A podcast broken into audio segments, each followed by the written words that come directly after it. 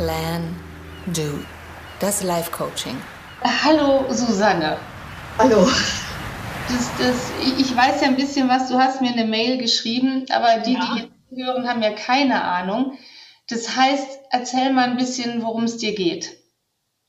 Ja, mir geht es darum, dass ich mich selbstständig gemacht habe, aber ähm, das Ganze in Bezug auf Kundenfindung und so weiter noch nicht auf einem professionellen Level ist.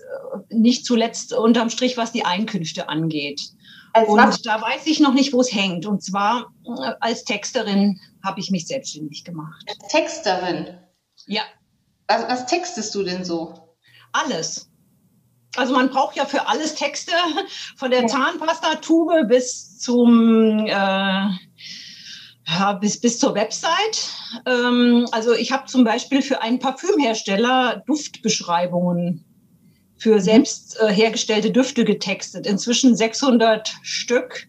Wow. Einfach, dass man ähm, was bestellen kann, dass man weiß, wie das riecht. Mhm. Mhm.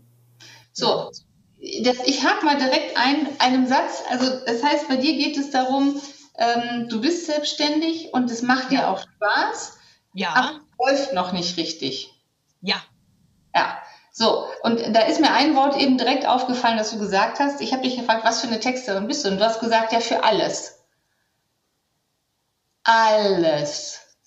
Und du weißt, Leute, die alles können, nimmt man für nichts. Austauschbar. Nein, ich ähm, habe mich da vielleicht falsch ausgedrückt. Ich meinte damit, dass Texte in allen Bereichen benötigt werden. Ich würde aber auch nicht alles texten. Ich habe Grenzen, wo ich sagen würde, da bin ich Expertin, das kann ich gut und solche Sachen, die ich eben nicht kann. Also ich würde zum Beispiel jetzt keine Versicherungsbroschüren texten oder keine ähm, homöopathischen Arzneimittel oder und so weiter und so weiter, weil das eben Dinge sind, wo ich sagen würde, ähm, da stehe ich selber nicht dahinter oder da habe ich zu wenig Ahnung, als dass ich das wirklich konstruktiv machen könnte. Ja, äh, machst du das immer so, dass du dich über den Mangel definierst, anstatt über das, was du kannst? Du hast gerade über den Ausschluss angefangen. Also das würde ich nicht machen, das würde ich nicht machen, da sind meine Grenzen. Da bin ich keine Expertin. Mir würde schwanen, also dass wenn man sich ja. präsentiert, auch gerade mit einer Selbstständigkeit, dass man heraushebt, wofür man genau die Richtige ist und was man kann. Also drücken wir jetzt den Set-Knopf und du erzählst nochmal, worin du richtig gut bist. also ich kann richtig gut Geschichten erzählen. Ich bin von Hause aus eigentlich Kunsthistorikerin und Museumswissenschaftlerin. Mhm. Ähm, ich ähm, kann Inhalte so verpacken, dass man sie gerne liest, dass sie im Gedächtnis bleiben und ähm, dass, mhm. ähm, dass es eben eher ein bisschen speziell ist und nicht diese 0815-Formulierungen, die man an jeder Hausecke lesen kann. Ja, das ist mir immer noch zu allgemein. Ich will es noch genauer wissen. Was für Geschichten kannst du erzählen? Naja, das kommt auf den Kunden an. Wenn ich jetzt, ich habe gerade zum Beispiel eine, ja, ich habe zum Beispiel gerade eine, äh, eine Webseite getextet für eine, eine Tesla-Werkstatt. Mhm. Da habe ich Geschichten über Autos geschrieben, aber ich kann auch über Parfüm schreiben. Ja. Okay. Was ist, was ist dein Ziel hier in dem Gespräch? Was soll für dich warum? Das, mir geht es am ehesten darum, wie ich äh, besser Akquisition betreiben kann. Ohne Klinken putzen in dem Sinne, dass ich mich jetzt hinter das Telefon klemme und hier äh, eine Adresse nach der anderen anrufe, aber andererseits eben nicht so ähm, wie so ein Mauerblümchen, was in der Ecke sitzt und wartet, dass es entdeckt wird. Also ich habe ja eine Webseite und alles, aber ich habe das Gefühl, die Finanz ist einfach noch sehr gering. Mhm. Interessant, du hast eine Website. Du weißt schon, dass es bei mir jetzt direkt danach schreit. Kannst du gerne machen. Freude am Text. Freude minus am-text.de.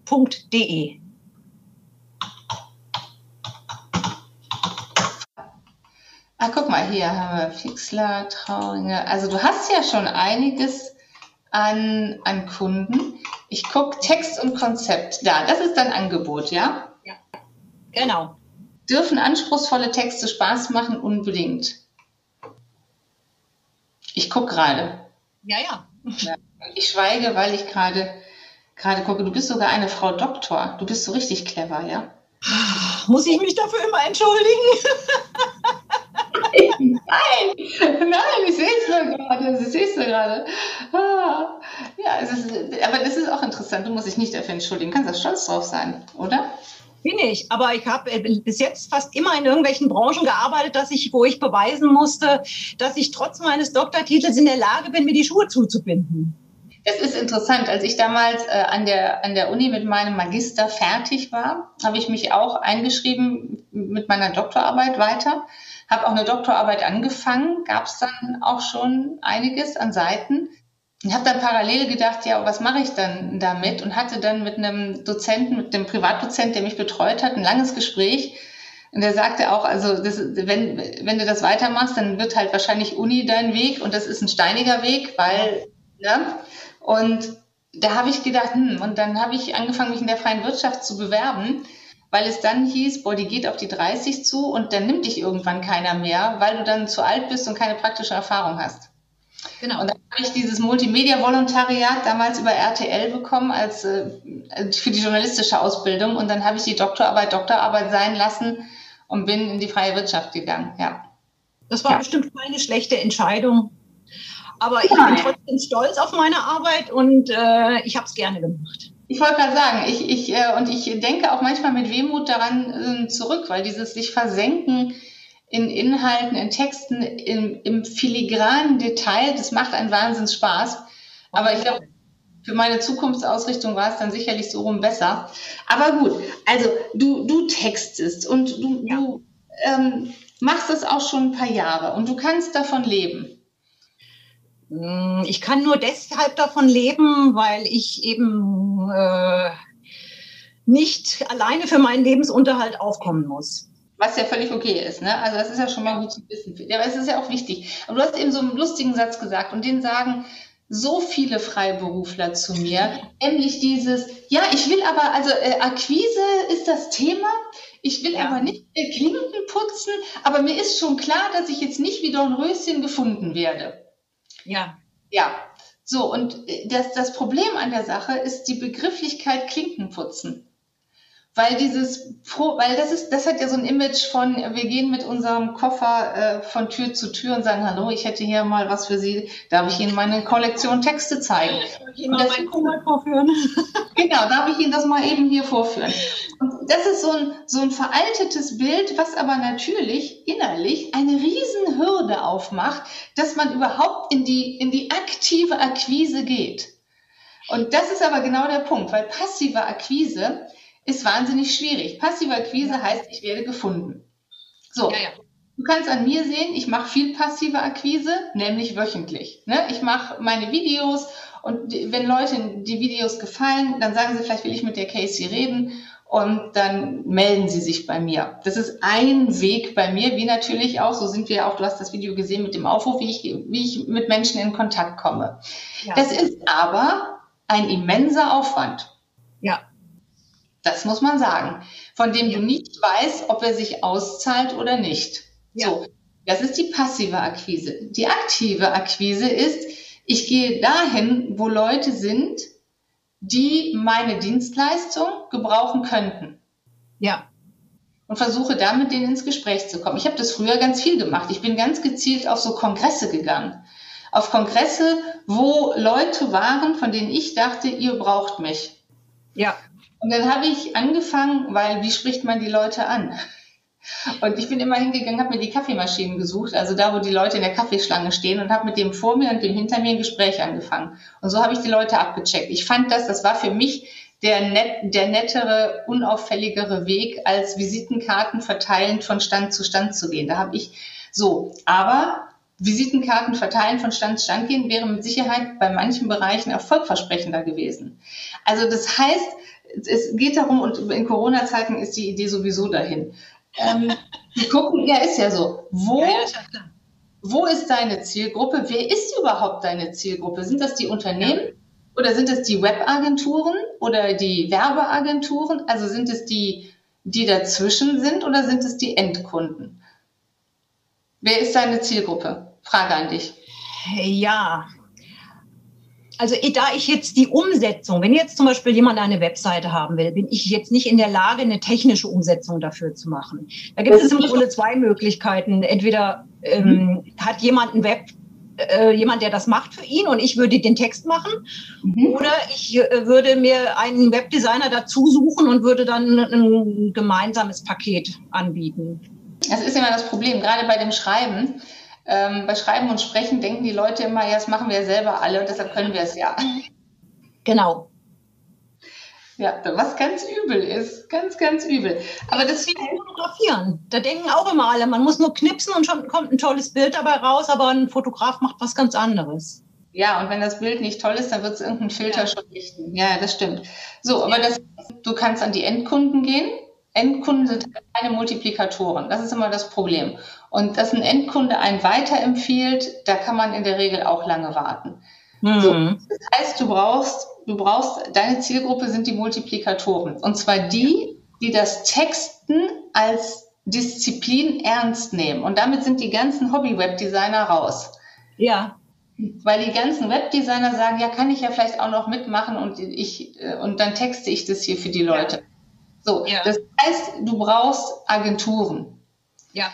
Agenturen, die Texter beschäftigen. So. Zum Beispiel sowas wie die Textklinik oder sowas. Ja. Ja, also wirklich Agenturen, die sagen, wir texten und wir suchen Texter. Ja. So. Wie viele davon hast du schon mal angesprochen, hast dich vorgestellt, hast versucht, da reinzukommen? Ich habe jetzt gerade mit einem zu tun gehabt, der auch gesagt hat, er möchte gerne mit mir beim nächsten Kunden, der wo es passen würde, vom, vom, vom Text her wieder mit mir zusammenarbeiten. Ja. Also das Versprechen in der Zukunft. Ja. Wie viel, wie weit bist du bereit, aus deiner Komfortzone rauszugehen, um Kunden ja. zu kriegen? Wie definierst du jetzt mit Komfortzone? Klinken putzen. Ja, also äh, Klinkenputzen habe ich damit gemeint, dass man eigentlich relativ unspezifisch so seine äh, Dienste von Haus zu Haus anbietet. Aber wenn ich jetzt sage, ich konzentriere mich auf Agenturen und spreche die an, dann ist das ja eigentlich nicht Klinkenputzen in diesem Sinne, sondern das ist schon, eine, das ist ja schon ein Auswählen. Und ich denke mal, das äh, würde mir sehr viel leichter fallen als äh, jetzt äh, einfach irgendjemanden anrufen und sagen, brauchen Sie nicht einen Text? Mhm. Mhm. So, jetzt, ich frage nochmal, weil, also du sagst ja, mit die anrufen, wenn ich auf deiner Website bin, dann finde ich keine Spezifizierung zum Beispiel auf eine Branche oder auf zwei oder drei Branchen. Ich finde gar keine Spezifizierung. Ja. Gesagt hast du aber eben, du bist schon spezieller. Auf deiner Website sehe ich die Spezialisierung aber nicht. Das heißt, du bist der Allgemeinmediziner des Arztes, aber wenn ich einen Hautarzt oder einen Augenarzt oder einen Ohrenarzt brauche, gehe ich nicht. Mhm. Ja. So, das heißt, ich würde mir mal überlegen, für welche Branchen bin ich, also was kann ich gut bedienen? Und wenn das ganze Technische raus ist und die Versicherungen raus sind, was ist es denn? Ist, ist es, sind es Lifestyle-Branchen? Sind es, ähm, ist es Nahrungsmittel? Ist es was auch immer? Es gibt ja, ja unendlich viele Branchen. Auch die, du hast mir deinen Lebenslauf so ein bisschen geschrieben, wo du überall schon unterwegs warst. Mhm. Ähm, gibt es da noch Anknüpfungs- Punkte für die Themen, die du hast. Und ich meine, du hast Kunsthistorik studiert und diese Geschichten, was ist mit solchen Sachen? Was ist mit den ganzen Verlagen? Ja, also Verlage und ich habe, ähm, also was in der Pipeline ist auf jeden Fall bei mir, was ich schon vorhabe, ist, dass ich gerne mal versuche, an Auktionshäuser wollte ich mal rangehen. Super Idee. Das könnte nicht schlecht sein. Ähm, ich ich denke mal, grundsätzlich ist es einfach so, dass ich viel mit Leuten zu tun habe, die mir immer wieder gesagt haben, dass alles, was mit Kunstgeschichte, was ich da früher gemacht habe, dass das im Prinzip keinen Menschen interessiert. Ah, ich liebe so Leute. Ja, also so nach dem Motto, dem Kunden, dem du äh, ihr seine neuen Waschbecken textest, ist es völlig egal, ob du mal Kunstgeschichte studiert hast. Du musst als, äh, du musst das quasi vergessen, damit die Leute dich ernst nehmen. Und äh, ich bin da so ein bisschen zwiegespalten, weil mir immer kommuniziert wurde von verschiedenen Leuten, dass sie gesagt haben, äh, du schreckst damit die Kunden nur ab, wenn du solche Spezifikationen erwähnst. So nach dem Motto, oh Gott, Kunstgeschichte, nimm das doch raus aus deinem Lebenslauf, das interessiert doch niemanden. Also, ich finde, äh, ich glaube, die Frage ist, warum soll das, du hast das studiert, du hast da einen Doktor drin, warum soll das da nicht drin stehen? Der Punkt ist, was du machen kannst, ist, ich finde, was, was meine Idee ist, ist zu sagen, diese Qualifikation, die ich da erworben habe, wo nützt, nützt die mir im jetzigen Job? Ja. Also, dass du die Brücke herstellst zwischen, warum habe ich es denn gemacht und was ist denn die, ne? also warum ich es gemacht habe, ist ja egal, aber dieses hm. Learning kann ich denn aus dieser Qualifikation in, den, in die jetzige Herausforderung mitnehmen, diese Brücke ja. zu schlagen, wenn denn jemand fragt überhaupt. Oder wenn du sagst, ich gehe proaktiv damit um. Ich würde das zum Beispiel, wenn du gerade in den ganzen Kunstbereich gehst, das sind ja nicht nur die Kunsthäuser oder die äh, Auktionshäuser und die Museen, das können auch, ich würde mal auf die ganzen Websites von großen Antiquitätenhändlern mir angucken. Ja. Die, ne, also diese ganzen großen Antiquitätenhäuser oder die mit, mit sowas handeln, dieser ganze. Ja die eben auch sowas vielleicht gebrauchen können, dass neben den Bildern da auch ein vernünftiger Text steht dazu. Ja. Also überall, wo Kunst unsere Welt durchdringt. Und das ist ja nicht ja. nur mit dem Bild an der Wand. Das kann ja auch meine Küchen, mein Küchenbuffet von 1820 sein, zu dem man einen guten Text braucht. ja, ja. Naja, das ist halt die Frage. Ne? Und dann würde ich wieder gucken, ich bin immer ein Freund von, also äh, die, zweigleisig fahren. Das eine sind die Endkunden, weil da ist keiner mehr zwischen, der Geld nimmt. Das andere sind aber eben die Multiplikatoren. Das heißt, welche Agenturen ähm, kümmern sich denn genau um solche Zielgruppen wiederum, machen das für die? Also das heißt, wenn eine Agentur, äh, wenn ich, weiß ich nicht, man müsste mal gucken, so irgendein so Museum sehe und den Webauftritt, dann würde ich im Impressum gucken, wer hat denn diesen Webauftritt gemacht? Beispielsweise. Und dann würde ich gucken, ist es eine Agentur? Und ja. wenn es eine Agentur ist, würde ich die anschreiben und sagen, für genau solche Kunden bin ich die Richtige. Also, ja. dass du diese Brücke schlägst. Und dann ist halt die Frage, bist du jemand, kommen wir wieder zum Klinkenputzen, die dann einfach eine nette E-Mail hinschickt und sagt, hallo, hier bin ich. Oder bist du jemand, der auch ja. anruft und sich vorstellt und öffentlich ist, sichtbar ist? Oder bist du die Mail-Verschickerin?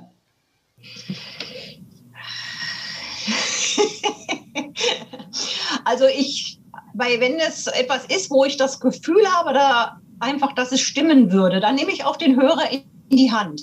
Wenn ich mir nicht so sicher bin, äh, würde ich wahrscheinlich, wenn auf die Mail keine Antwort kommt, nicht nachhaken. Ah, du musst es genau andersrum machen. Gerade da, wo man unsicher ist, muss man doch anrufen, damit man im Gespräch direkt agieren und reagieren kann. Ich bin ein Riesenfreund von Anrufen. Also warum? Ein, ein Text ist statisch und wir kriegen alle jeden Tag zig Mails, Mails, Mails, Mails, ja. ja. Und ich, ich kriege immer noch, ich habe ja früher diesen Hörspielverlag gehabt, den Singland Verlag. Ich kriege heute noch äh, Bewerbungen von Sprechern, die in unsere Sprecherkartei wollen, wo ich so denke, Leute, den Verlag gibt es was 15 Jahre schon fast nicht mehr. Ja, hä? So, ja, oder, oder, ne, völliger Quatsch. Ich denke mal anrufen. Wenn ich anrufe und mit den Leuten rede, habe ich immer eine Chance sofort, also ich höre, wenn ich so ein Gespräch führe, höre ich immer nur, filter ich raus, was ist der Bedarf? Was braucht die Person? Was ist der Bedarf?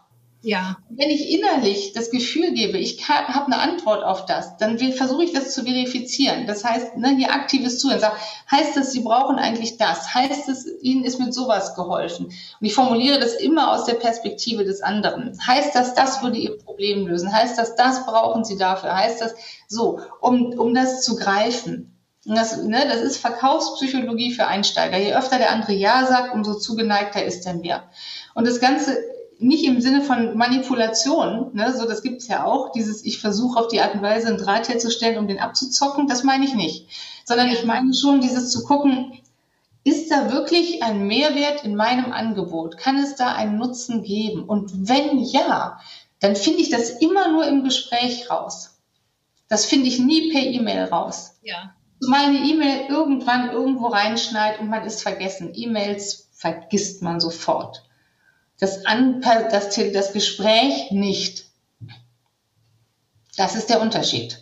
Ja. Ja. Das ist so, das ist, deshalb bin ich und ich weiß, dass das die meisten nicht mögen. Und das ist immer so, ich mache total viel Akquise. Ich sage, was hast du denn gemacht? Ich habe 100 Mails rausgeschickt. Ja. Ja, das ist keine Akquise. Das nee. ist ne, Streuobst. Das ist so, mal gucken. Ja. ja. Deshalb mache ich es auch so, ich schicke zum Beispiel auch vorher keine Mail raus, weil dann ist doof, danach nochmal anzurufen. Dann haben Sie meine Mail bekommen, dann sagt der andere nein und dann, äh, doofes. Ja, ja ja, doofe Situation. Nein, ich rufe direkt an. Ich sage, ich habe Ihre Website gesehen, ich habe gesehen, dass Sie das und das anbieten. Ähm, ich mache das und das. Und ich glaube, ich könnte für Ihre Kunden von Nutzen sein, für Ihre Themen von Nutzen sein. Ich formuliere ja. das auch so. Ich sage sogar so Sachen wie, ich glaube, ich bin da nützlich für Sie. Weil das ist das, was Leute haben wollen. Nutzen, praktisch. Ja. Das ist was wichtig ist. Und oft muss man die Dinge so wörtlich sagen. Und da tun wir uns schwer mit gerade in der Akquise, die ah, das muss der andere doch jetzt wissen und hören. Und, hm.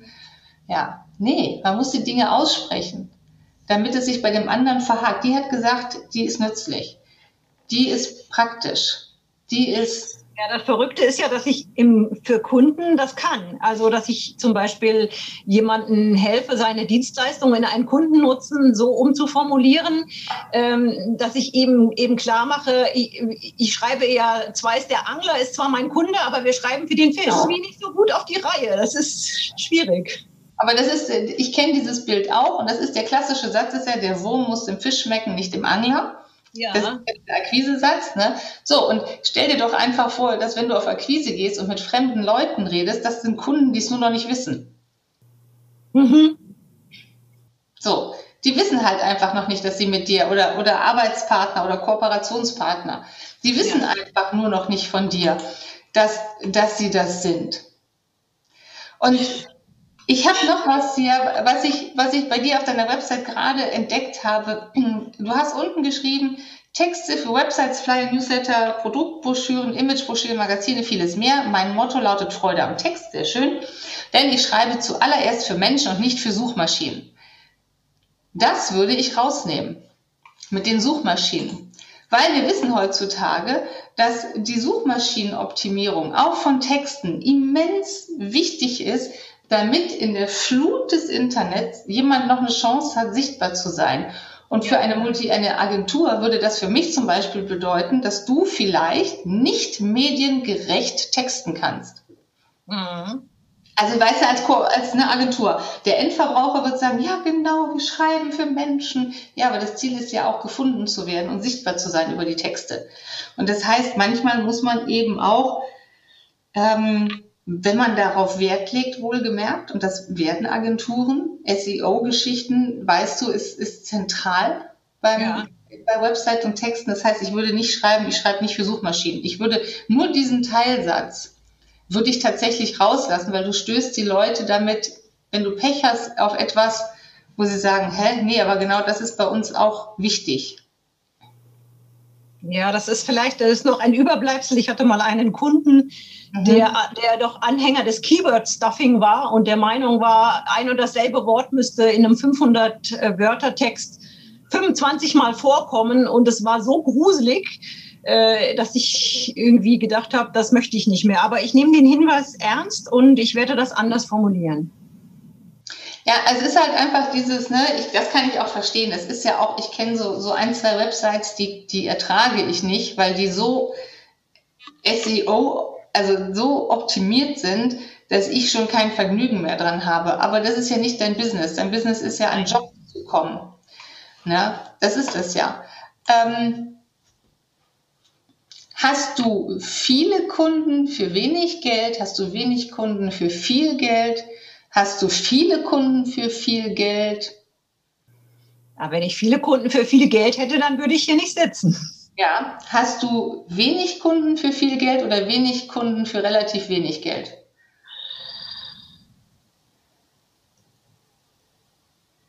Also findest du, dass du angemessen bezahlt wirst? Nein, definitiv nicht. ja. Aber ähm, ähm, ich liebe das aber. Ich finde, es hängt auch ein, immer ein bisschen davon ab, wen man als Zielkunden nimmt. Wenn ich jetzt zum Beispiel äh, sage, ich helfe Leuten, die ein Unternehmen aufbauen bei, der, bei ihrer allerersten Website, dann sind das in der Regel Leute, die auch noch nicht so viel Geld zur Verfügung haben. Und äh, eine große Firma wie Porsche würde mich nicht als Texterin engagieren. A, weißt du das nicht, weil du hast keine Glaskugel, du meinst das nur. Über eine Agentur könnte das durchaus so passieren. Ja, das kann sein. Du sagst, du bist schon fünf Jahre am Markt. Das heißt, du bist eigentlich ja am Markt etabliert, du hast noch nicht genug Kunden. Oder die Kunden, die du hast, zahlen nicht genug. Das heißt, ich würde auch noch mal gucken, welches Klientel willst du denn haben? Ja. Und diese, diese ganzen Leutchen, die sich selbstständig machen, oh, ich brauche jetzt eine Website, wenn sie überhaupt noch eine Website sich machen, sozusagen. Sind die wirklich das richtige Klientel? Weil das ist ein Arsch voll Arbeit, weil du musst ja meistens so einen kompletten Inhalt machen. Die wissen in der Regel nicht genau, was sie wollen. Das heißt, du überarbeitest das hundertmal. Ich sehe dich nicken die ganze Zeit. Und wenn du dann ne, den, den zeitlichen Aufwand auf das Honorar runterrechnest, kriegst du wahrscheinlich schlechte Laune. Ja, erstens das und zweitens hat man dann noch das Gefühl, dass die, äh, die, die Arbeit als solche noch nicht mal gewürdigt wird, sondern als notwendiges Übel angesehen. Und das mhm. macht dann einfach auch keine Freude. Nee, es macht keine Freude. Also brauchst du Auftraggeber, die sagen, wir wissen, dass der Text entscheidend wichtig ist. Ja. So, die sagen, es geht hier nicht nur um schöne Bildchen, es geht um qualitative Texte. Also ja. bei Broschüren und dergleichen. Und, dann, und, und die auch bereit sind, dafür Geld in die Hand zu nehmen. Und das sind wiederum Unternehmen, die schon am Markt sind. Und jetzt kommt es darauf an, welche Unternehmen sind etabliert am Markt und wissen, dass das wichtig ist, sind aber nicht so groß, dass sie sich eine Agentur nehmen. Und mhm. da bist du, bist du bei, beim unteren, der unteren Hälfte oder unteren Drittel des Mittelstandes angelangt. Diese, diese, diese Betriebe, die einfach wissen, wir müssen was machen, aber wir wissen nicht wie. So, ob das jetzt zum Beispiel Handwerksbetriebe sind, die eine Website haben, ähm, weißt du sowas. Und dann würde ich jetzt wieder, weil du mit der Kunst so unterwegs bist und kunsthistorisch, ähm, zum Beispiel die Brücke schlagen, was ist mit Galabauern? Also, weißt du, Garten- und Landschaftsarchitekten, die ja auch ja. Kunst, Kunst machen in der Natur, Weißt du, ich denke jetzt mal so, aber in der Regel jetzt nicht so die, die sind mit Bäumen gut, aber vielleicht nicht mit Worten. Ja, ähm, ich, muss, ich muss mich auch noch mal ganz kurz korrigieren. Ich bin äh, also promoviert nicht als Kunsthistorikerin, ja, sondern ja. ich bin Kulturanthropologin. Aber ähm, ja, ja, also noch etwas weiter gesteckt eigentlich. Ja. Also was so, aber als Kulturanthropologin, was ist mit den ganzen, ähm, mit den ganzen gemeinnützigen Organisationen, die sich um Menschen, Menschenrechte, Völkerverbindung und ich weiß nicht was alles kümmern? Also wo, du, du hast ja die Möglichkeit, entweder über deine Themen zu versuchen, da dran zu kommen, dass du ja. sagst, Schnittmenge damit, oder über äh, deinen Preis. Das finde ich immer schwierig, weil du zahlst am Ende drauf mhm. und der Markt ist voll mit Leuten, die meinen, sie könnten texten und voll mit Leuten, die sich zu Dumpingpreisen anbieten. Bei Textbroker zum Beispiel. ja, ja, ja, zum Beispiel. Und das heißt, ich würde eher hingehen und sagen, Qualität kostet Geld. Ein, ein guter Bekannter von mir hat sich auf Stiftungskommunikation konzentriert oder auch spezialisiert. Der macht nur, der macht nur die, die Broschüren, die, die Briefe, die, was auch immer für Stiftungen, nichts anderes. Ja. Da habe ich mal gesagt, davon kann man leben und der kann da gut von leben. Das ist Wahnsinn. Hätte ich, also ist so, ist so eine Nische, wäre ich nie drauf gekommen. Das ist wie Grabreden schreiben, die werden auch sehr gut bezahlt. Ja, finde ich, also finde ich mega. Ja. ja. Ja. ja. Aber das stimmt. Also eine gute Grabrede ähm, ich habe damals, als meine Mutter gestorben ist, haben wir uns auch eingeschnappt. Und ich meine, ich kann mit Texten, aber ich wollte das einfach auch gar nicht machen. Ich wollte, dass da jemand steht und was erzählt. Und dann haben mein Bruder und ich, wir haben eine Stunde mit dem gesprochen und er hat eine wirklich, eine wirklich gute Grabrede dann da auch geschrieben und auch gehalten. Das war richtig gut. Ja. Ja. Ich meine, Grabreden, Corona-Zeiten, ne? Ist Hochkonjunktur. Weiß ich nicht. Sehr schwarzer Humor, ich weiß, aber ja. Ist, ne, ja. Aber auch, also das Ding ist, ich glaube, du hängst so in diesem typischen in dieser typischen Problematik drin, dass dein Leidensdruck da ist, aber der ist nicht schlimm genug. Ja, ja. Sonst, kämst, ne? Sonst kämst du nämlich raus aus dieser Komfortzone und würdest sagen, okay, ich gehe jetzt nochmal, weil du hast ja wahrscheinlich auch zu Corona-Zeiten jetzt Zeit, ähm, ja. ich, ich gehe das nochmal an und guck, wo, wo, wo sind Leute. Ja. Und, ne? Mit Sicherheit, ja, ja. Und äh, ich denke mal, es ist auch schon sinnvoll, dass ich in dieser, bevor ich das mache oder parallel, dass ich auch die meine eigene Webseite da nochmal entsprechend äh, überarbeite. Also zum Beispiel, was die Spezialisierung angeht. Das war auch schon mehr oder weniger angedacht, mhm. aber ich bin noch nicht dazu gekommen. Mhm. Aber es ist ja, und ich glaube, was auch wichtig, du hast einen Blog, sehe ich gerade. Steht da auch was drin? Ja. Ja. Ja, aber ja, ist ja der letzte Eintrag vom Mai. Also ich muss mal was Persönliches sagen. Ähm, wir hatten einen Krankheits- und Sterbefall in der Familie und das hat äh, sehr viel Zeit gekostet. Mhm. Und ähm, das hat mich sehr ausgebremst seit mhm. Beginn des Jahres im Grunde mit Pflege, mit äh, Altenheim, mit Hospiz und allem drum und dran, so dass ich halt nur einen Teil meiner Zeit tatsächlich für mich hatte. Das äh, dürfte sich jetzt bessern, weil äh, die Person verstorben ist, offensichtlich. Person verstorben ist und wenn das Haus jetzt veräußert ist, dann habe ich auch erstmal wieder ein bisschen mehr Luft. Aber das hat mir hat sehr viel Energie gefressen. Also ich hatte teilweise, hätte auch Aufträge haben können und dann war aber so viel zu regeln über Pflegeheim und so weiter, dass ich ständig unterbrochen wurde und dann auch irgendwann mal gesagt habe, ich kann im Moment, ich habe meinen Kopf nicht frei. Mhm. Aber deshalb hast du dich ja auch gemeldet bei mir, weil es jetzt, ja. weil es jetzt Aufbruchszeit ist. Und ich, weißt du, das, was du beschreibst von dir, ich meine, dass uns das Leben zwischendurch dazwischen kommt, sozusagen. Das ist normal. Ne? Mhm. Das passiert halt. Ähm, aber dieses, ich kenne so viele Freiberufler, die kommen so klar und dann richtet man sich im gerade so klarkommen halt ein. Ja, richtig. Da hast, das hast du auch auf den Nagel auf den Kopf getroffen. Das stimmt schon. Also wenn ich jetzt kein Dach über dem Kopf hätte oder müsste dringend meine Miete bezahlen, dann wäre ich wahrscheinlich schon viel eher in die Pötte gekommen. So, und das ist das. Ne? Dann wärst du schon viel eher in die Pötte gekommen, hättest viel eher mal ernsthaft recherchiert, wo sind Leute, wo sind potenzielle Kunden. Ähm, ja. So, ich wäre vielleicht bei Facebook mal unterwegs und würdest gucken, äh, gibt es da Gruppen zu diesen, diesen, diesen Themen, die dich interessieren? Wer ist da drin? Sind da potenzielle Kunden drin? Sind da Leute drin, die, wir haben halt in Deutschland so, so ein komisches Verhältnis zu sowas, so als wenn Akquise oder sich anbieten irgendwie was, was schäbiges, ekliges, aufdringliches wäre. Aber das ist ja, also ich meine, ich, wenn, wenn, ich, wir brauchen ja auch permanent Dinge von anderen Menschen. Ja. Also, und wenn dann das Angebot zur rechten Zeit kommt, das kann ja auch sein.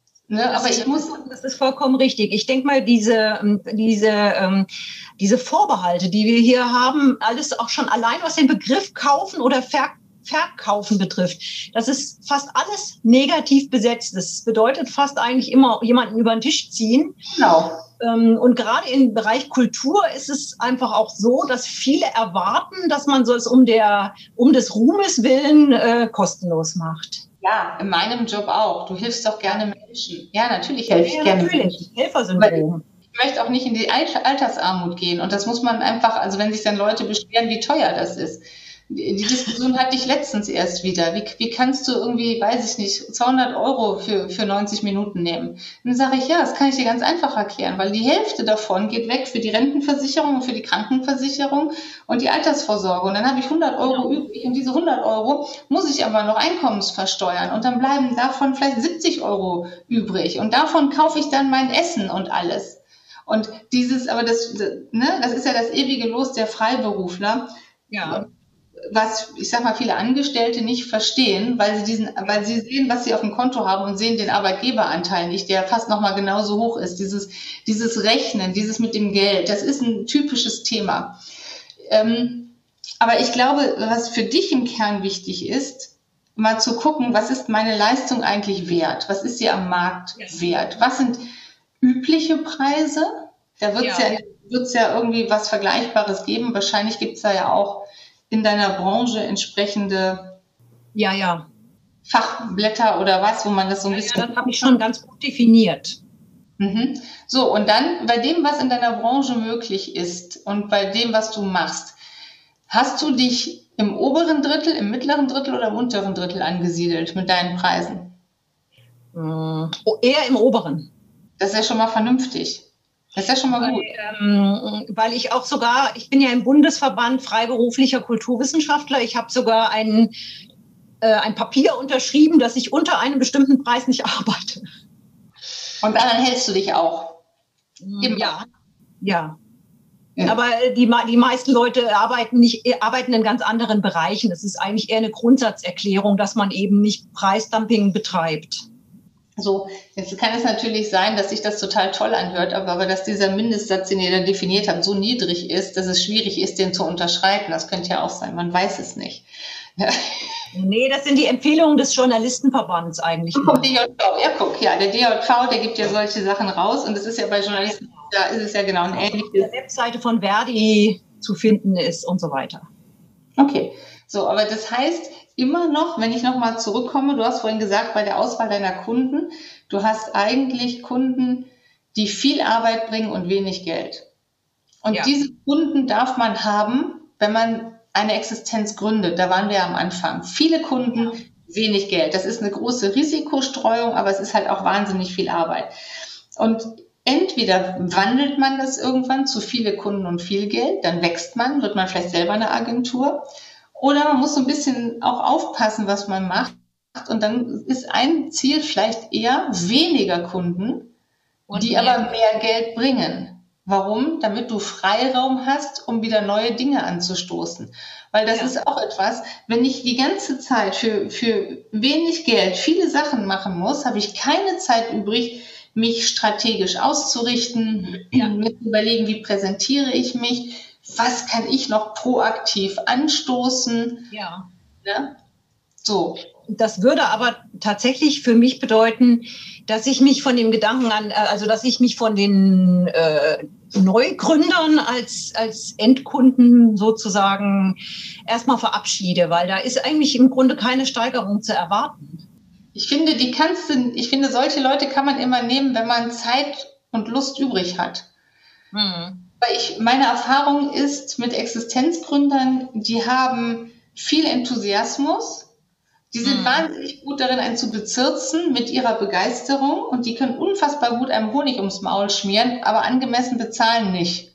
Und sie kosten unendlich viel Zeit. Genau, weil sie noch nicht so klar sind und weil sie auch kein Verhältnis zu professioneller Arbeitsabwicklung haben. Das heißt, der Auftrag ist oft ein bisschen schwammig und dann sind sie noch ein bisschen so und ein bisschen so, was auch okay ist. Das ist normal am Anfang. Aber wenn ich halt ein Profi in dem Bereich bin und als Profi arbeite, dann kotzt mich das irgendwann an, weil ich denke, Leute, ich kann nicht fünf Revisionen machen und es ist immer noch dasselbe Honorar. Ja.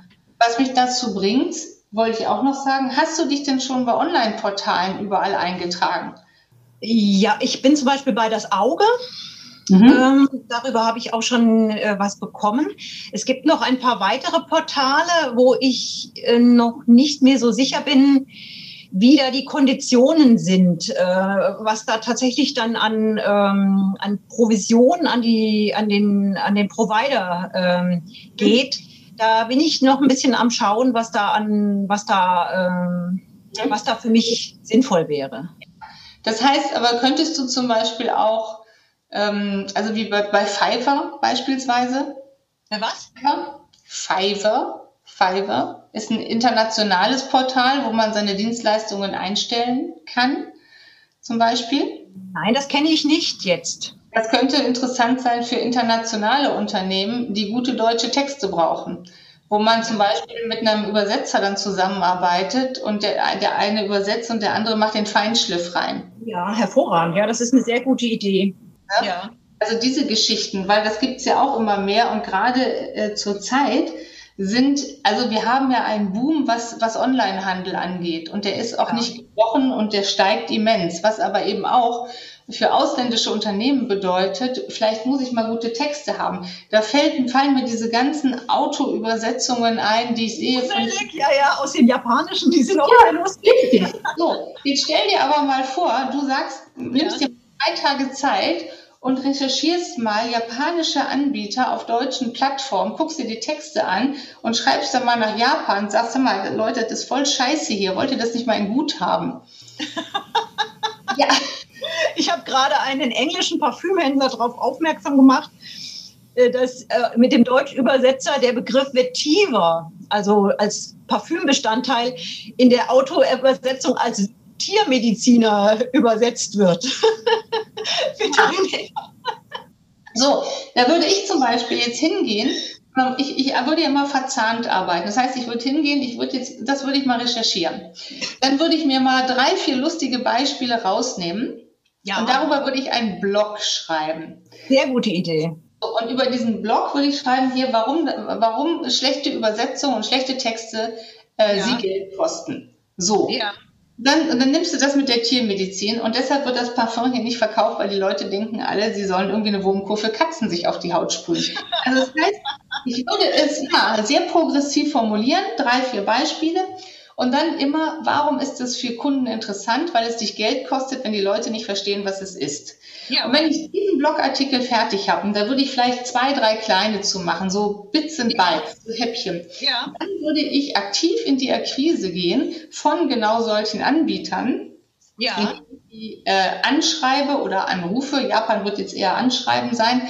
Die machen, das, das weiß ich von meinem Freund, der handelt auch mit, äh, über China. Die machen eh alles per Chat und Mail ähm, was dir ja sehr entgegenkommt, ne? nicht persönlich, sondern so, ähm, und sagen, hier Leute, ne? so, das könnte zum Beispiel eine Nische sein. Ja. Ne? ja.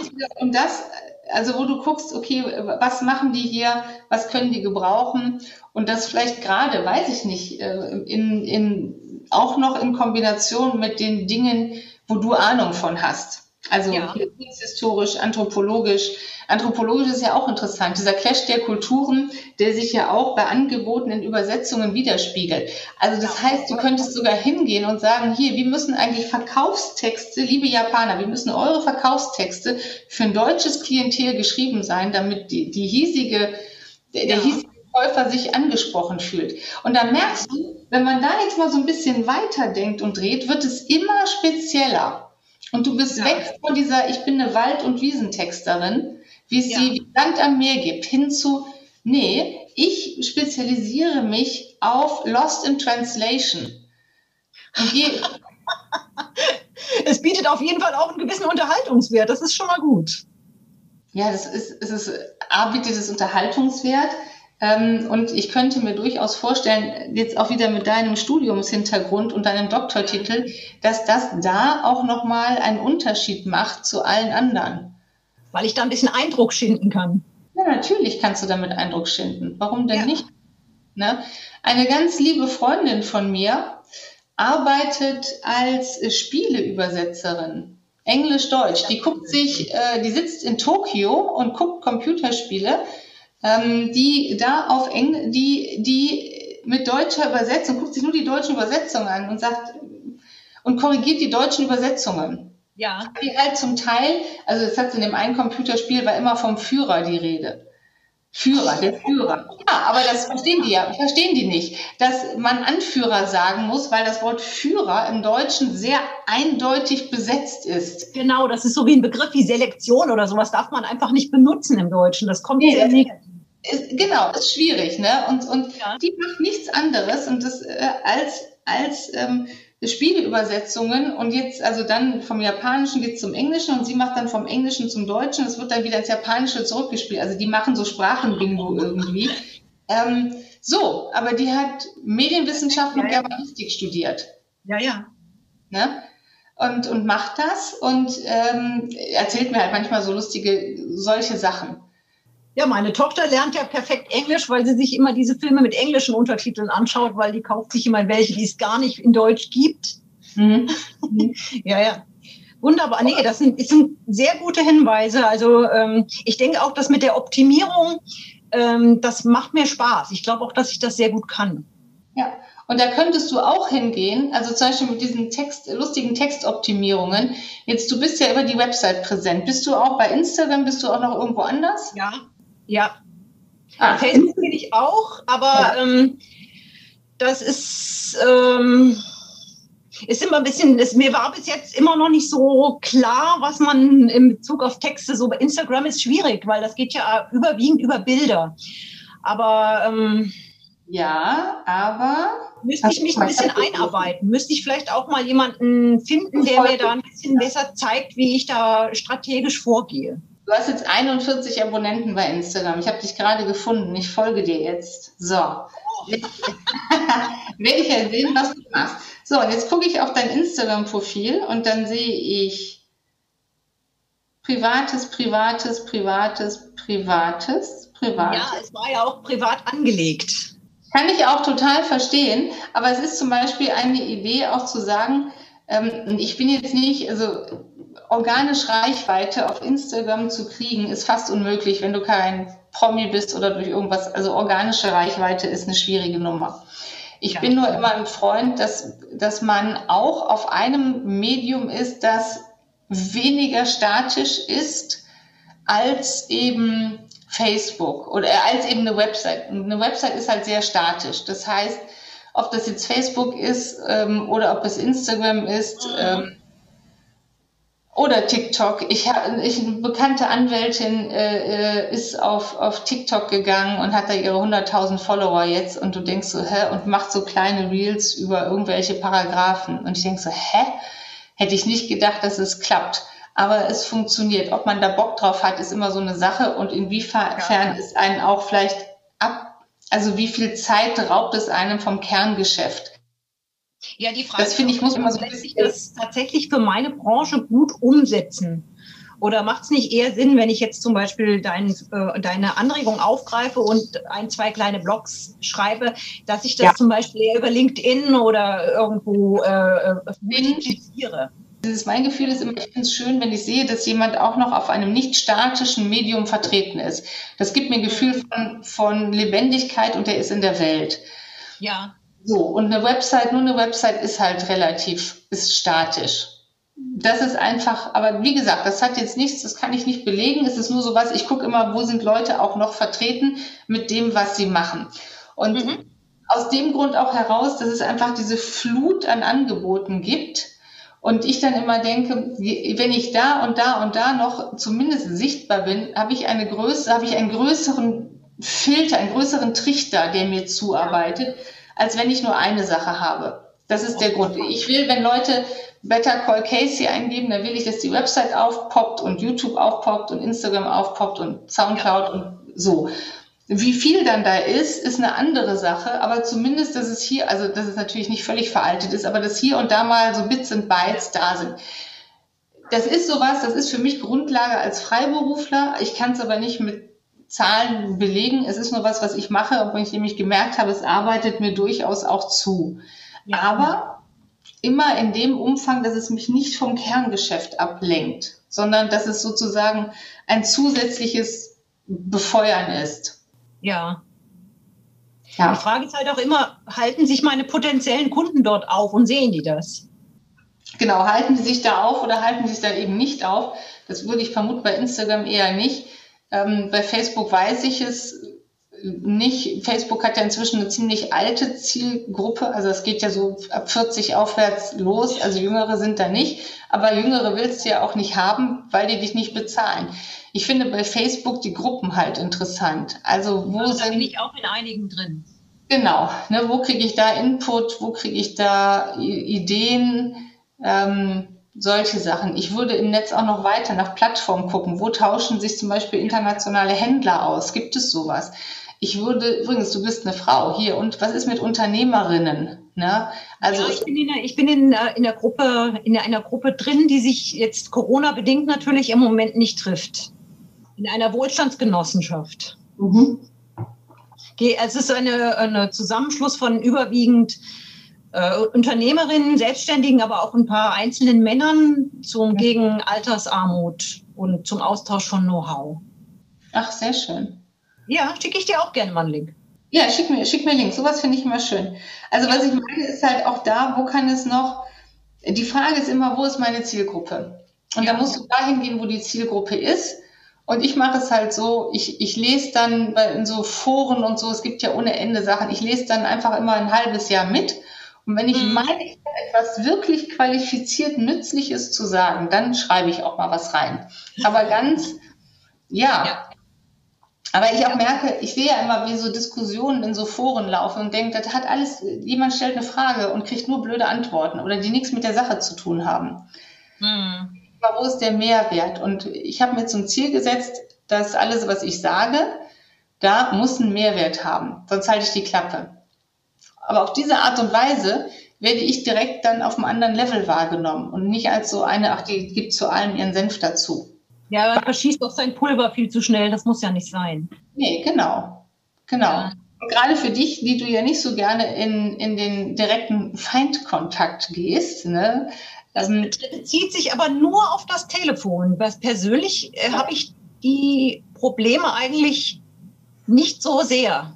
Ja, also ich hätte weniger Hemmung, bei jemandem zu klingeln und vor der Tür zu stehen, als ihn anzurufen, ehrlich gesagt. Das finde ich interessant. Na gut, da wird einem halt einen Sinn genommen. Aber das Ding ist halt, ich glaube einfach bei dir, der Kern ist, du musst raus aus deiner Komfortzone und dir geht es leider zu gut dafür, dass du es gerne machst.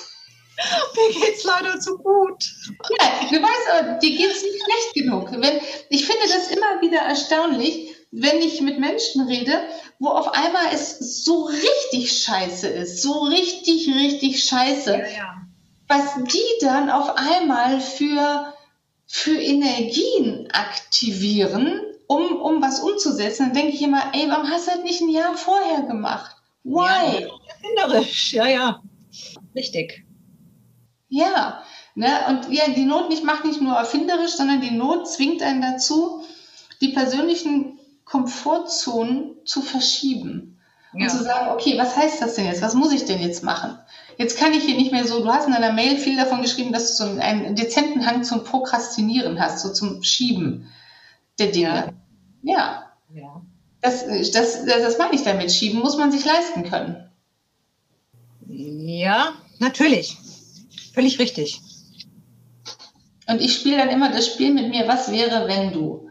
Und dann passiert was Schlimmes. Wenn du jetzt handeln müsstest, also es gibt nicht mehr, ob du handelst, es gibt nur noch, wie du handelst. Also ich stelle das Ob nicht mehr in Frage. Ich, mhm. ist, ich kann nur über das Wie entscheiden, aber nicht über das Ob. Mhm. So, und dann fange ich an. Mhm. So halt. Ja, ich meine, das Risiko ist ja jetzt nicht so groß, dass es, äh, dass es schlechter wird, sondern eigentlich eher, dass es besser wird und vielleicht. Das Risiko, dass es besser wird, ist vorhanden. Ja, das ist ganz schön. Ja. also, ich habe meinen ersten Job für eine Agentur. Ähm, das war damals noch mit den Journalisten. Da habe ich ja Journalisten ausgebildet und dann wurde ich von der Agentur gefragt, ob ich auch mal einen Geschäftsführer ausbilden könnte im Umgang mit Journalisten. Also sozusagen die Seiten gewechselt. Ne? Ich habe ja erst als Journalistin gearbeitet, dann habe ich Journalisten ausgebildet. Ähm, für die Landesanstalt für Medien hier in Nordrhein-Westfalen ist ähm, in deren Auftrag und darüber wurde mein Name dann irgendwie rumgereicht und ich wurde von einer großen Werbemedienagentur angesprochen, ob ich einen Geschäftsführer ausbilden, also im Umgang mit der Presse mal fit machen könnte, so ein Tagesworkshop. Oh, ich habe überlegt, ja, hm, okay, mache ich. Und dann wollen die ja ein Angebot haben mit einem Honorarvorschlag. Und ich so, oh Gott, oh Gott, was nehme ich da, was nehme ich da? Und ich war sehr unsicher und ich habe gedacht, da kannst da keine 1000 Euro für nehmen, das machen die nicht, du musst irgendwie unter 1000 Euro bleiben. Aber du darfst dich auch nicht zu billig verkaufen, also habe ich 950 Euro plus Steuer. und habe gedacht, oh Gott, oh Gott, hoffentlich klappt das. Ähm, und dann ähm, bekam ich ein äh, dann einen Anruf von der Frau von der Agentur und die hat gesagt, ja, wir machen das mit Ihnen. Und ich so, ah ja, super. Und jetzt muss man sagen, die kannte mich über ähm, RTL, über früher so. Also, ne, wir hatten ewig nichts mehr miteinander zu tun, aber wir kannten uns genug, dass sie ein offenes Wort hatte für mich. Und er hat dann gesagt, Casey, wir müssen über dein Honorar müssen wir noch mal reden. Und ich so, äh, scheiße, äh, zu viel. Ähm, und dann hat sie gesagt, ja, pass auf, ähm, das, ich hab, das geht nicht, das nimmt der Kunde nicht ernst, ich habe es verdoppelt. Genau, genau so habe ich reagiert. Und dann habe ich für den Tag 1800 Euro plus Steuer bekommen. Und die Agentur hat sich ihren Teil auch nochmal draufgetan. Also die hat, ich glaube, 3000 Euro für den Tag in Rechnung gestellt. Das sind Agenturpreise. Das ist irre, gar keine Frage. Aber jetzt rechnen wir wieder von den 1,8 die Hälfte runter, Arbeitgeberanteil, dann ist es genau richtig. Ja, ja. Es war mir damals eine Lektion. Es war mir wirklich eine Lektion. Also habe ich dann gesagt, boah, Casey, du musst in die freie Wirtschaft. Das war Lektion Nummer eins. Du musst Akquise in der freien Wirtschaft machen. Habe mich darauf gestürzt. Aber auch dieses, ähm, wie verhandle ich Geld und was ist angemessen? Ich kriege nicht immer 1,8 am Tag, das ist überhaupt keine Frage. Aber eben auch arbeite nicht mehr für 300 Euro am Tag. Weißt du, so dieses, das geht ja. einfach nicht. Ja, und, und sich da auch schlau machen und zu gucken, wie, was ist drin. Weil ich habe irgendwann gesagt, von diesen vielen Kunden mit viel, aber wenig Geld, also jeder ein bisschen und so komme ich auf die Summe, bleibt keine Zeit übrig für strategisches Arbeiten. Es bleibt keine Zeit übrig für Akquise, echte Akquise. Es bleibt keine Zeit übrig, vielleicht nochmal einen anderen Standbein aufzubauen, weil ich mich in diesem kleinen Klein totarbeite. Ja. Also habe ich irgendwann gesagt, und das habe ich damals mit meiner Supervisorin gemacht, genau ausgerechnet, wie viele Kunden habe ich? Wir haben das A bis D, A, B, C, D Kunden. Also viel Geld, äh, gutes Geld, mäßig Geld, schlechtes Geld. Und dann musste ich alle Kunden in diesen, in diesen vier Rubriken subsumieren. Und dann habe ich mal geguckt, welche Rubrik die meisten Kunden hat mit im Verhältnis gesetzt dem meisten Output und wo zu wenig ist. Und da war ganz klar, die mit dem Supergeld sind einfach viel zu wenig. Und ja. ich habe keine Zeit, die Kunden mit dem guten Geld zu kriegen, weil meine Zeit drauf geht für diese Heerscharen an Kunden mit wenig Geld. Ja. So, ja. also habe ich hingegangen und habe einen Einschnitt vorgenommen bei diesen mit dem ganz wenig Geld und habe das untere Drittel komplett gekappt, was eine Einbuße war finanziell, was auch den Gürtel enger geschnallt hat. Aber ja. mit dem Ziel, mir die, also A, den Ärger weg und ich habe alle rausgeschmissen, die mich wenig Geld ge gebracht haben, aber wahnsinnig geärgert haben. So, alle raus und habe dann gesagt, jetzt musst du hingehen, diese Zeit, die du jetzt hast, verbringst du jetzt nicht mit, oh Gott, oh Gott, jetzt, jetzt ist alles schlimm und ich, wie kann man das nur tun, also die klassischen Existenzängste, sondern mhm. nutze die Zeit für die Akquise für die hochpreisigen Kunden. Ja. So. Ja diese, diese Auf, das mal wirklich schwarz auf weiß zu gucken, welche Kunden bringen mir eigentlich welches Geld. Und welchen Spaß. Mhm.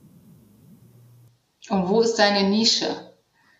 Ja, und überhaupt sich auch erstmal trauen an die Kunden, die viel zahlen können, erstmal selbstbewusst ranzugehen und zu sagen, hier bin ich. Ähm, ich glaube, das ist ein notwendiger Schritt, den ich einfach machen muss.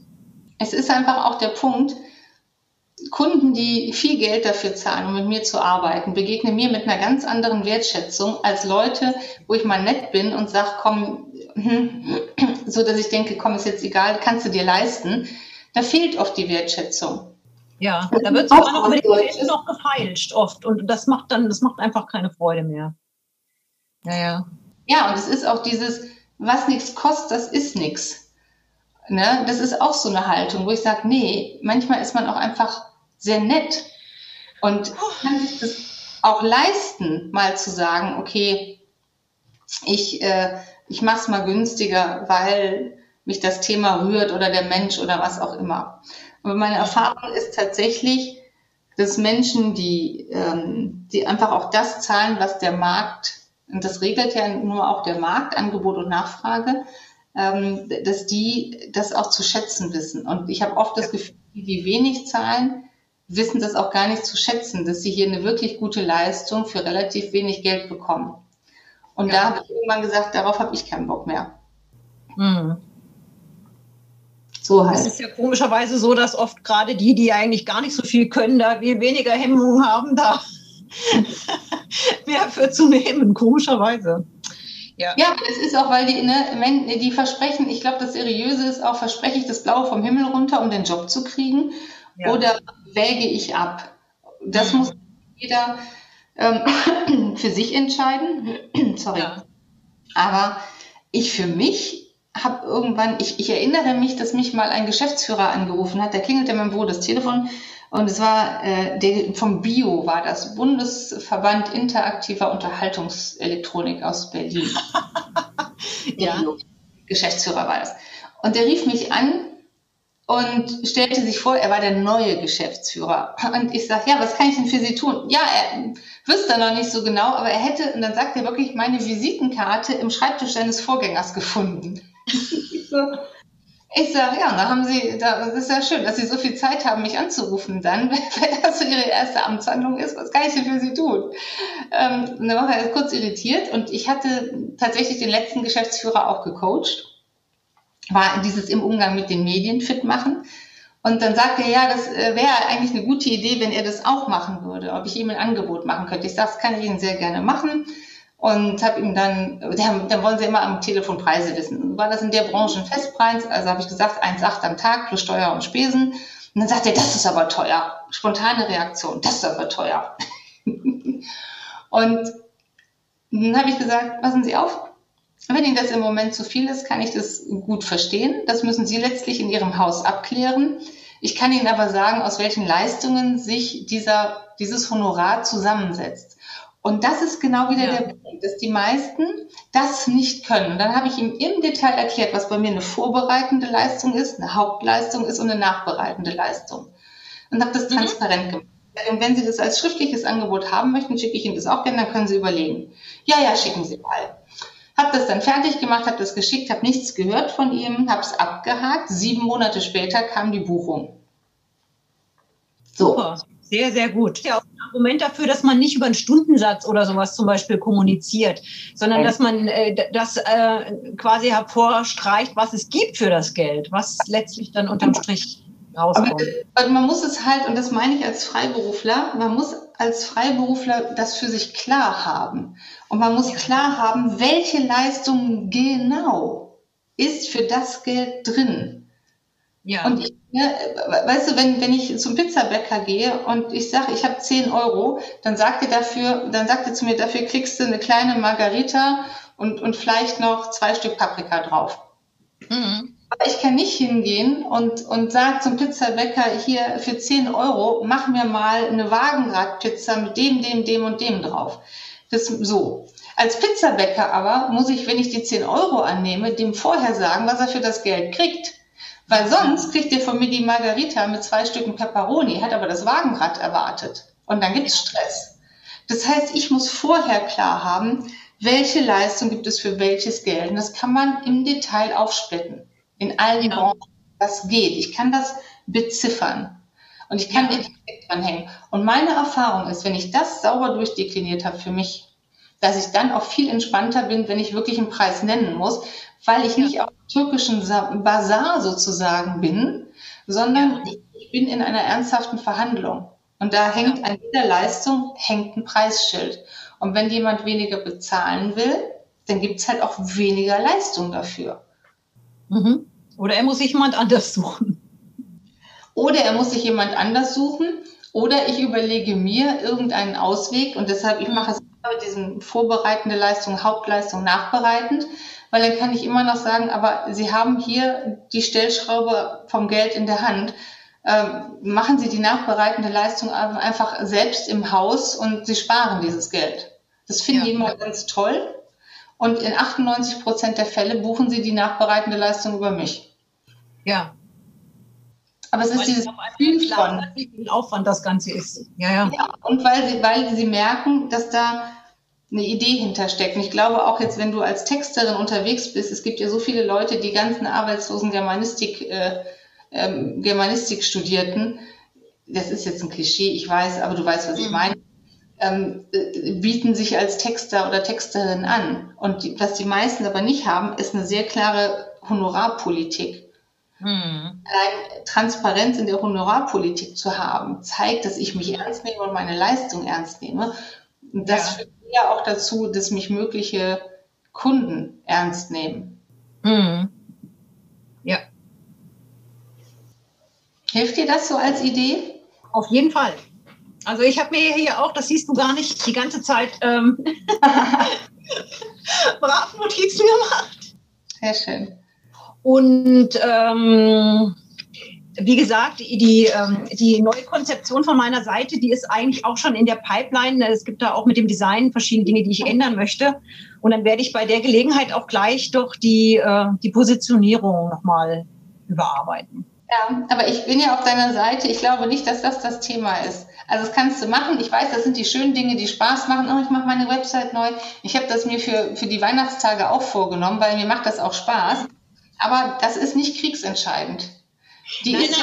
Kriegsentscheidend ist der Kontakt mit den, äh, mit den Agenturen, mit den Multiplikatoren und so weiter. Und ich, du bestärkst mich noch mal mehr mit dem, ähm, äh, dass ich äh, mich so von den kleinen Firmen verabschiede. Ja. Also so von den Kleinkunden. Äh, ich bin eher bisher immer so ein bisschen nach dem Motto gegangen, Kleinvieh macht auch Mist. Aber ähm, es kostet unterm Strich einfach viel zu viel Zeit. Ja, es kostet wahnsinnig Zeit. Und es macht einen auch nicht umgänglicher. Nee.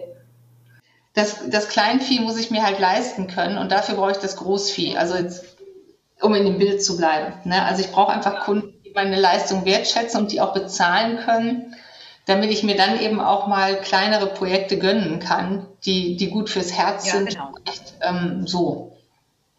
Mhm. Aber das ist ja als Freiberufler, ich finde, wenn man diese ganzen Risiken schon eingeht als Freiberufler, dann muss man auch dafür was rauskriegen. Und da es in der Regel nicht das Riesengeld ist, finde ich, muss es die Freude sein und das Gefühl von Wertschätzung im Job. Ja, nee, sonst hätte ich auch angestellt bleiben können, ähm, wenn ja. es nur um die Sicherheit und, und den Kontostand geht. Ja, genau. So sehe ich es auch. Ja, du wirst es aber wahrscheinlich zusammenschneiden. Ne? Du machst ja keinen anderthalb Stunden Podcast, sondern du wirst so eine Art. Äh Weiß ich noch nicht. Die Idee ist ja auch, ich glaube, Menschen mitzunehmen in diesen Gedankengängen, wie sich Gespräche auch entwickeln und wo kann ich eigentlich noch mal hingucken. Ähm, das ist ja auch Teil dieser Idee. Und wer da keinen Kopf hat, sondern nur 15 Minuten Podcast hören will, der muss halt woanders hingehen. Und ich glaube, gerade viele, Freiberufler können bei diesen Themen gut mitschwingen. Das kennen alle. Akquise, Aufreiben für Kunden, die es nicht wertschätzen, manchmal nicht wissen, wo, wo man jetzt nochmal suchen kann.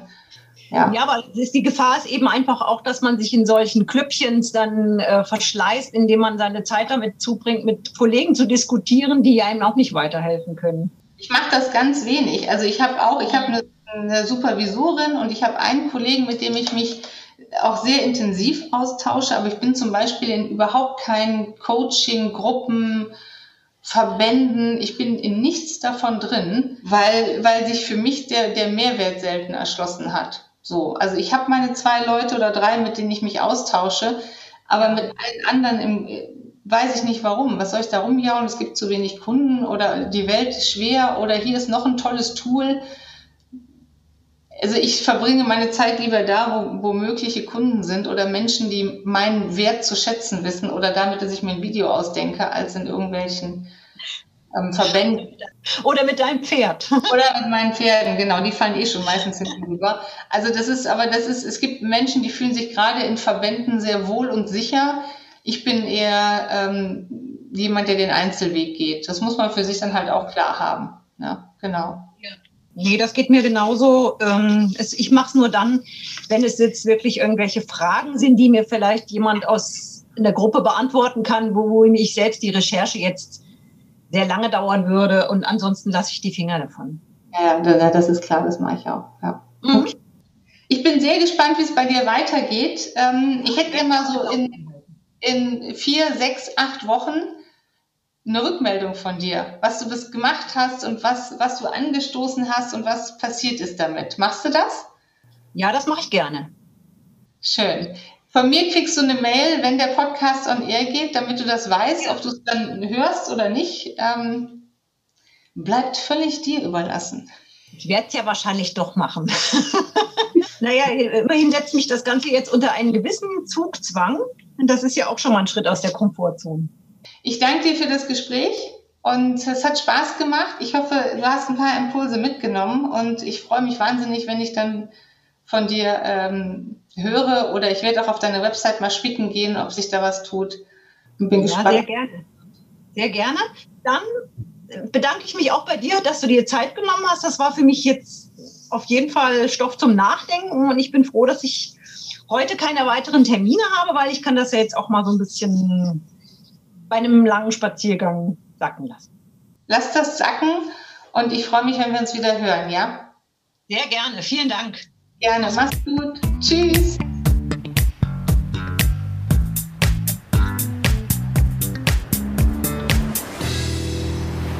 Dream, Plan, Do. Das Life Coaching.